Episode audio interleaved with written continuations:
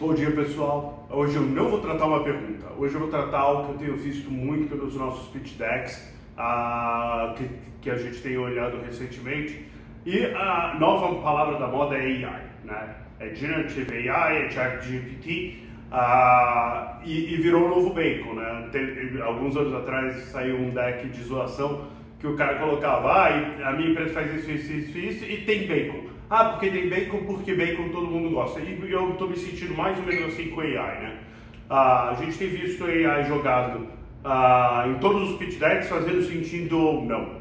Ah, e eu acho que isso acaba depondo um pouco contra os empreendedores. Né? A gente já viu esse movimento lá atrás com cloud, depois veio Big Data, depois veio blockchain. Ah, e a real é, volta e meia aparece esse buzzword e todo mundo quer jogar no deck achando que é bonito. E, e, e assim, é bobo. a verdade é, assim, é bastante boba essa decisão, porque em dois minutos a gente entende se existe ou não uh, aquele componente tecnológico no seu business uh, e isso pode backfire. Né? Na hora que você está chamando o, a, a cláusula condicional no seu Excel de AI, eu falo, é, ou esse cara não sabe o que é AI, ou ele está tentando me enganar, nenhuma das duas situações são boas. Ah, então, aonde a gente vê a oportunidade de AI hoje? Tá? Ah, acho que existe sim o, o core de desenvolvimento tecnológico de algoritmo. A gente vai ver poucas dessas empresas no Brasil, se vir alguma, pela falta de, de pesquisa de base ou pela falta de, uh, de, de volumetria de dados barra processamento. Tá? Uh, acho que isso aqui vai ser uma corrida global que rapidamente a gente vai ter alguns ah, algoritmos mais padronizados ah, que vão ser embedados numa plataforma tipo AWS, ou GCP ou, ou, ou Azure e você vai consumir de lá.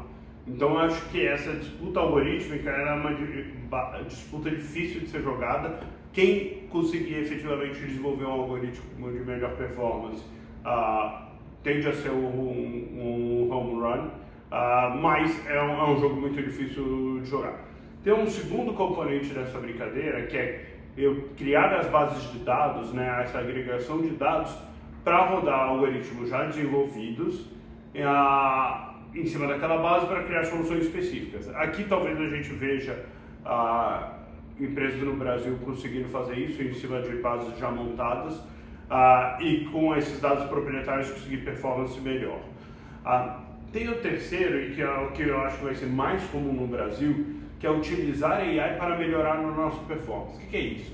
Né? É, imagina que eu sou uma empresa de telecom que tem um call center imenso, eu substituir esse call center por um por atendimento automatizado tem muito valor, porque eu estou reduzindo o custo na veia e me torna mais competitivo vis-à-vis -vis dos competidores. Ou eu vou aumentar minha margem, ou eu vou conseguir cortar meu custo e, e por consequência o preço, e aí uh, competir de, me, de, uma, uh, de igual para igual.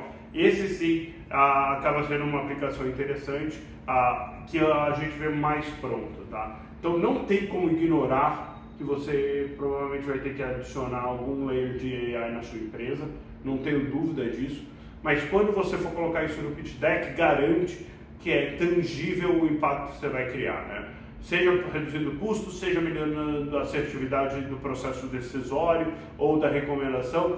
E aí tem o, terceiro, o quarto grupo que é pegar uh, e aplicar AI para melhorar uh, as previsões, né? Aí sim a gente vê uh, bastante valor, mas muito pouca gente fazendo este sistema mais proativo decisório, né? Que aí eu acho que também a gente vai encontrar coisas interessantes. Então, sim, não dá para ignorar AI, mas quando você colocar no pitch deck, pelo menos tem uma boa ideia de aonde você espera obter valor e como esse valor vai ser entregue. O seu if clause no seu Excel não configure AI e vai backfire em você. O outro ponto super importante é para fazer uma aplicação decente de AI hoje, isso não quer dizer que vai ser no futuro, você precisa de um time de alta qualificação técnica para garantir que você não está fazendo bobagem. Né? No futuro, talvez isso se torne uma API mais simples uh, e já com os testes automáticos uh, dentro dela. Então espero que ajude. Se tiver comentários, manda aqui embaixo, vamos conversando. Valeu!